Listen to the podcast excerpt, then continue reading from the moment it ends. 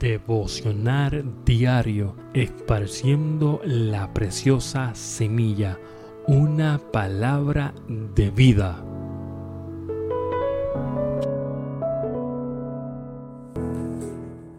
Dios te bendiga rica y abundantemente. Quien te habla, te saluda, amigo hermano puertorriqueño, Jorge Picar Ayala, desde la Florida, Estados Unidos.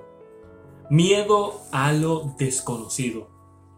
La Biblia nos habla en Marcos capítulo 10, versículo 20. Entonces respondió y le dijo, Maestro, todo esto lo he guardado desde mi juventud. Entonces Jesús mirándole, le dijo, Una cosa te falta, anda, vende todo lo que tienes, dalo a los pobres y tendrás tesoro en el cielo. Ven, sígueme, toma tu cruz.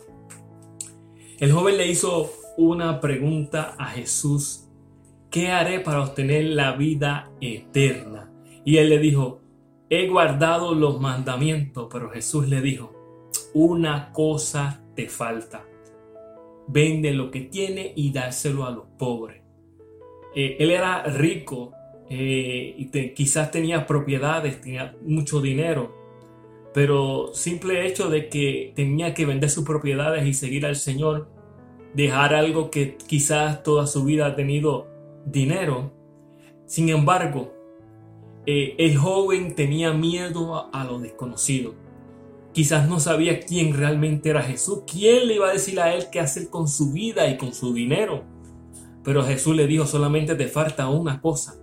Hoy Dios te dice, te falta solamente una cosa.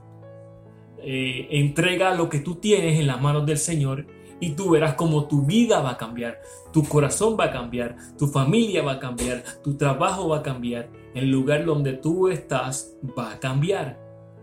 El joven eh, no tomó la decisión por miedo a lo desconocido.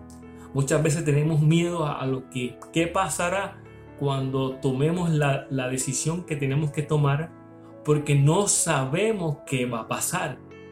Eh, pero cuando nos encomendamos en las manos del Señor, dirigimos nuestros pasos, nuestros pensamientos, nuestro corazón en las manos del Señor, Dios toma el control en nuestra vida y hay un cambio. Porque entonces la decisión que tú vas a tomar, la vas a tomar porque Dios, el Espíritu Santo, te ayuda a tomar esa decisión.